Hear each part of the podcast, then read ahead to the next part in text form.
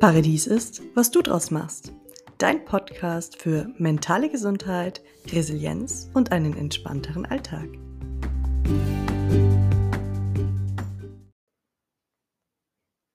Hallo und schön, dass du hier bist bei meinem Podcast Paradies ist, was du draus machst. Heute geht es, wie bereits angekündigt, weiter mit der Angst und den verschiedenen Persönlichkeiten. Zur Erinnerung, es gibt, laut Riemann, folgende vier Grundängste. Angst vor Hingabe, Angst vor Selbstwerdung, Angst vor Notwendigkeit und Angst vor Veränderung. Bevor wir jetzt beginnen, nochmal der Hinweis. Wir alle haben mit all diesen Ängsten zu tun und wir haben all diese Ängste in uns. Sie sind nur verschieden ausgeprägt. Aber jetzt, die Angst vor der Hingabe, sprich dem Öffnen gegenüber der Umwelt und den Mitmenschen. Insbesondere zeigt sich die Neigung zu dieser Angst, dass Betroffene sich ungern von anderen abhängig machen. Ihr Autonomiestreben ist sehr stark ausgeprägt und so vermeiden sie eigentlich alle Situationen, in denen sie auf die Mithilfe anderer angewiesen sein könnten. Sie halten ihre Umwelt eher auf Distanz und je nach Ausprägung haben sie keine tiefergehenden Freundschaften oder nur sehr, sehr wenige ausgewählte. Man kann also so einen Betroffenen jahrelang kennen, ohne ihn wirklich je richtig zu kennen, richtig zum Kern dieser Person vorzudringen. Wenn Menschen diesen Persönlichkeiten zu nahe kommen oder auch zu persönlich werden, und das kann schon die Frage sein, was hast denn du am Wochenende gemacht? Von Kollegen zu Kollegen. Empfinden sie das oft schon als Gefährdung ihrer gesamten Unabhängigkeit und total, also richtig als Bedrohung ihres Lebensraums. Und da kann es zu heftigen und oft für den Gegenüber als überzogen empfundene Abwehrreaktionen und Aggressionen kommen und die Betroffenen fühlen sich aber dermaßen in ihrer gesamten Existenz bedroht, dass ihr Ziel in dem Moment einfach nur die Beseitigung dieser Gefahr wirklich so richtig ohne Rücksicht auf Verluste ist. Das heißt, selbst bei dieser gut gemeinten Frage, und was hast du so am Wochenende gemacht, könnte es sein, dass der Betroffene in Augen des Fragestellers völlig überzogen und aggressiv reagiert, weil er sich eben in seiner Unabhängigkeit, in seiner Selbstständigkeit enorm bedroht fühlt. Was denn diese Frage jetzt soll, das hat doch mit dem Arbeiten überhaupt nichts zu tun. Wenn Sie doch mal sich darauf einlassen und ein bisschen was von sich preisgeben und, wie man so schön nennt, eine gute Connection entsteht, ist es sehr wahrscheinlich, dass sie am nächsten Tag sich besonders schroff zeigen, abweisend sind, als hätte es den Vortag gar nicht gegeben und einzig zu dem Grund, die Distanz wieder aufzubauen. Aber diese Angst vor dieser mitmenschlichen Nähe und die darauf folgenden Schutzstrategien, eben dieses Schroffsein, Aggressivsein, Distanz wieder aufbauen, diese Abwehrreaktionen, sind eigentlich nur der Beginn eines Teufelskreises. Denn die Betroffenen haben Angst, sich jemandem zu öffnen und sich damit auch ein Stück weit verletzbar zu machen. Und deswegen halten sie ihre Umwelt auf Distanz. Auf die Menschen in ihrer Umgebung wirken sie dann oft kühl, unnahbar, bis zu seltsam, eigenbrötlerisch oder sonderbar. Eventuell wird ihr Versuch, in Kontakt zu treten, von ihren Mitmenschen auch eher skeptisch beäugt. Und dies steigert die Unsicherheit natürlich im menschlichen Umgang noch weiter, was wiederum zur Folge hat, dass sie sich noch weiter zurückziehen. So bedingt dann das eine das andere und die Situation schärft sich immer weiter zu. Paradoxerweise sehnen sich die Betroffenen aber nach Zugehörigkeit und Zuwendung. Denn ein Teil der Gemeinschaft zu sein, sich hier sicher und geborgen zu fühlen, ist Teil unseres Menschseins. In stärkeren Ausprägungen dieser Angst kann dieser Teufelskreis dazu führen, dass Betroffene sich immer schwerer tun, auch zwischen Realität und Täuschung zu unterscheiden. Sie werden immer misstrauischer und beziehen auch alles auf sich. Und in Extremfällen kann es sogar so weit gehen, dass die Betroffenen Realität und Einbildung gar nicht mehr auseinanderhalten können. Und so ihre ganz eigene Realität schaffen. Bis hin zu schizoiden Persönlichkeitsstrukturen. Was wir kennen als Stimmen im Kopf. Und diese wirklichen Extremfälle können dann nicht mehr unterscheiden. Gibt es diese Stimme wirklich oder ist sie nur Einbildung im Kopf? Und du kannst dir ganz sicher vorstellen, wie anstrengend und auch wahnsinnig beängstigend das ist, in dieser Welt zu leben und in dieser Umwelt und mit dieser Unsicherheit und dieser Angst. Und dann immer mehr und mehr den Bezug zu dieser Welt und der Realität zu verlieren. Und gleichzeitig haben sie genau wegen ihrer Angst, sich Menschen zu öffnen, keine Möglichkeit, ihre Wahrnehmung mit der Wahrnehmung anderer Menschen abzugleichen.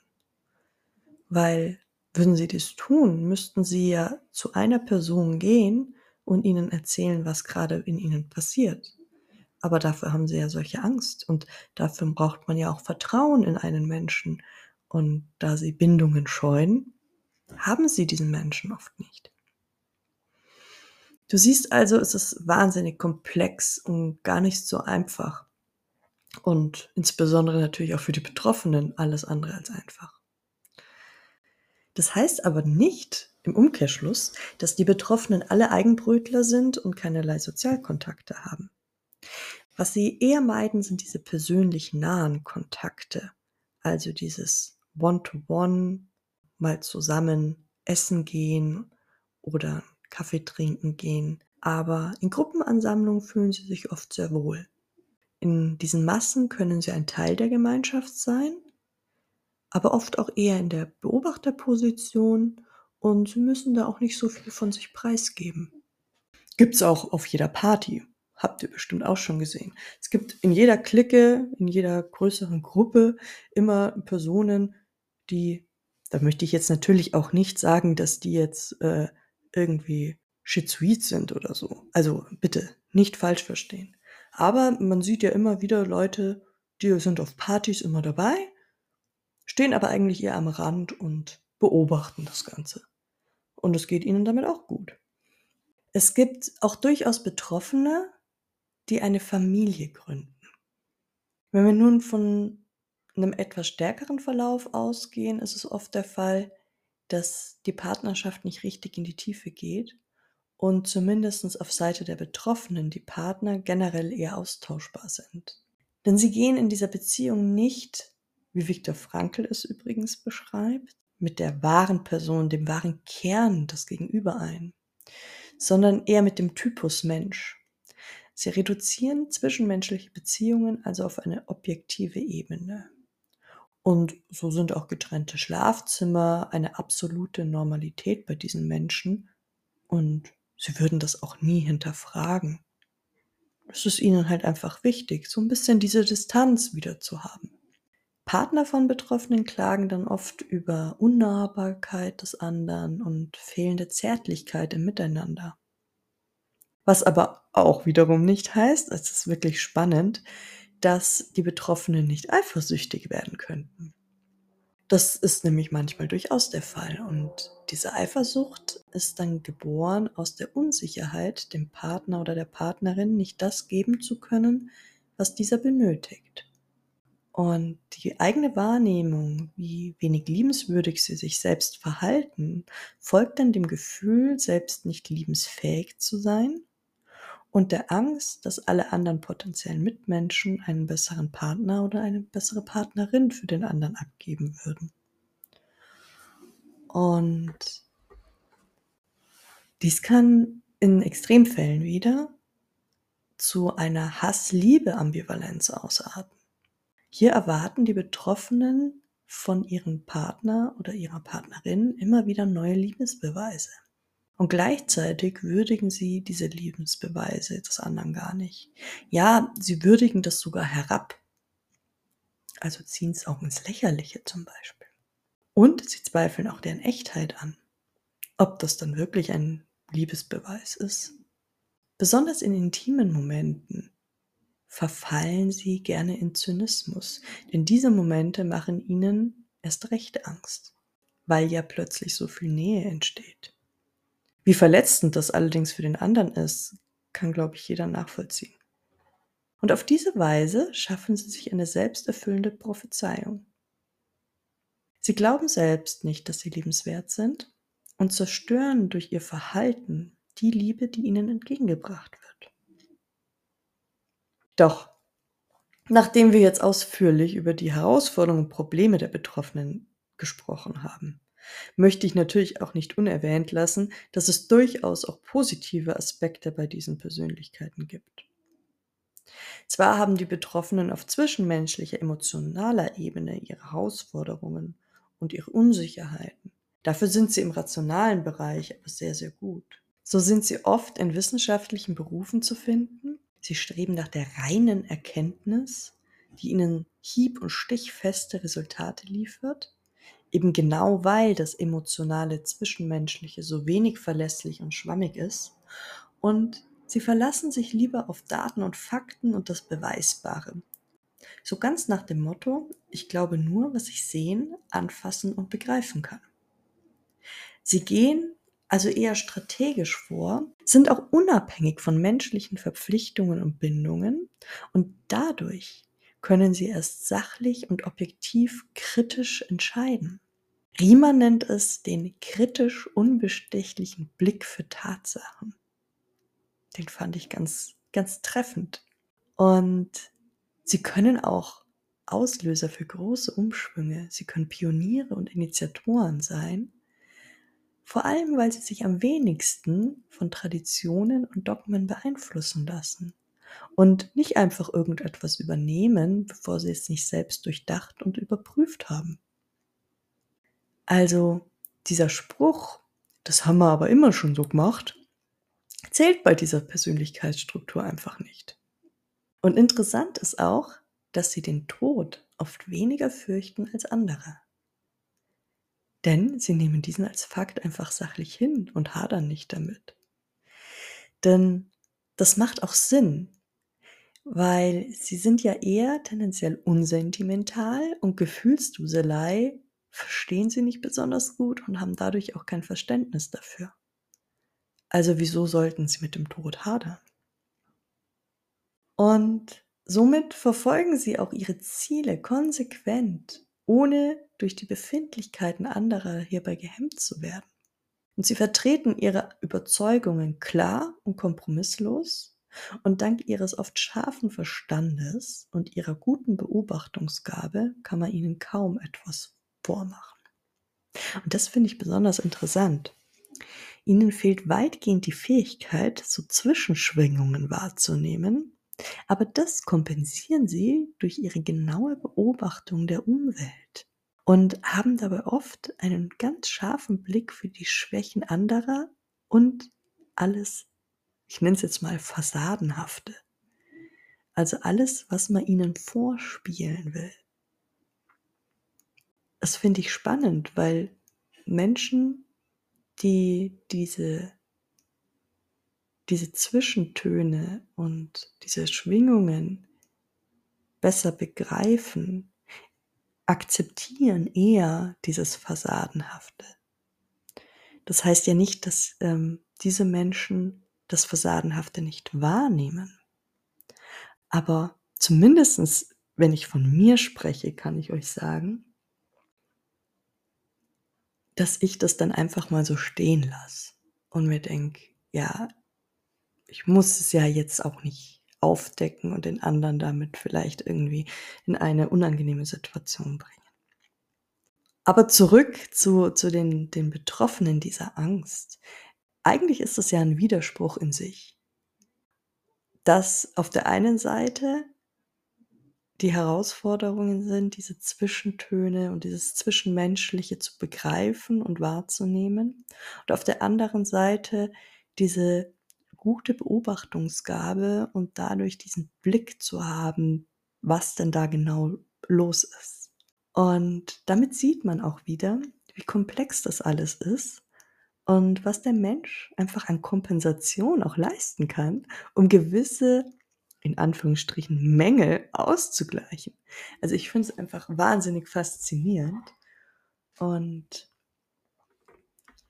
ja, finde ich einfach faszinierend. Aber jetzt fragen wir uns mal, woher kommt diese Angst eigentlich? Tatsächlich kann das wahnsinnig viele Gründe haben und ich nenne euch auch gerne ein paar Möglichkeiten da dazu. Aber mir ist ganz, ganz wichtig nochmal zu sagen, dass das lediglich ein Auszug ist und auch das, wenn jemand diese Erfahrung gemacht hat, deshalb nicht immer gleich mit dieser Angst zu kämpfen hat. Oft sind es einfach eine Kombination von Erfahrungen und Eindrücken und auch wie man diese verarbeitet. Und hier möchte ich dir noch kurz eine Geschichte von Zwillingsbrüdern mitgeben. Der eine Anwalt, der andere hochkriminell. Und beide begründen ihren Werdegang mit ihrer Kindheit und den Schlägen, die sie von ihrem Vater bekommen haben. Also, da merkt man schon, jeder Lebenslauf ist anders, jeder Mensch ist anders und jeder verarbeitet auch Eindrücke und Erlebnisse anders. Aber, um euch einfach mal so ein paar Beispiele zu geben, es könnten folgende Erlebnisse in der Kindheit diese Angst begünstigen. Ein dynamisches, abwechslungsreiches Umfeld mit wenig Konstanten. Das Kind ist in diesem Umfeld sehr vielen Sinneseindrücken ausgeliefert und kann diese nicht kindgerecht verarbeiten.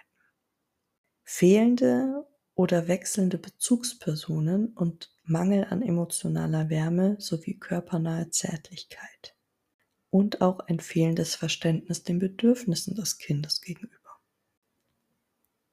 Dann kann dazu führen ein plötzlicher Wegbruch einer Bezugsperson, zum Beispiel durch Trennung oder Tod, dem Ausfall an Führung und das Alleingelassenwerden bei wichtigen Entwicklungsschritten, zum Beispiel in der Pubertät, oder auch zu wenig Kontakt und gemeinsames Erleben mit Gleichaltrigen und da eben diesen zwischenmenschlichen Kontakt zu üben. Also zusammenfassend lässt sich hier sagen, dass insbesondere ein stabiles, liebendes, begleitendes und auch bestärkendes Umfeld für die Entwicklung enorm wichtig ist. Und dieses Umfeld auch die Bedürfnisse des Kindes erkennen und verstehen sollte. Ich hoffe, ich konnte dir jetzt einen ganz guten Einblick zu dieser Persönlichkeit geben. Und ich wiederhole es gern nochmal, weil es so, so, so wichtig ist. Wir haben alle eine mehr oder weniger starke Tendenz zu der einen oder anderen Angst. Und nur weil ich diese Eigenschaften und Verhaltensweisen so beschrieben habe, bedeutet es nicht, dass du bei Erkennen der einen oder anderen genauso bist oder alle anderen auch in dir trägst. Genauso natürlich auch in deinem Umfeld. Es bedeutet nicht, dass der oder diejenige, an die du gerade denken musstest, vielleicht genau so ist und auch alle diese anderen Verhaltensweisen und Eigenschaften hat. Wichtig ist mir bei dieser Folge und auch die, die zu diesem Thema noch kommen, also die weiteren Persönlichkeiten, einfach ein Verständnis für Verhaltensweisen von Menschen zu wecken. Warum manche Menschen vielleicht so reagieren können. Allerdings ist auch das hier nur ein Erklärungsversuch. Es ist nicht der Gral oder die, die letzte Weisheit oder was auch immer. Es ist ein Erklärungsversuch. Und nur weil jemand dieses Verhalten an den Tag legt, heißt es nicht, dass die Angst vor der Hingabe der Grund ist. Aber es ist möglich. Und in diesem Sinne freue ich mich, dass du wieder zugehört hast und wünsche dir noch einen schönen Tag. Mach es gut. It's time to shine. Deine Christina.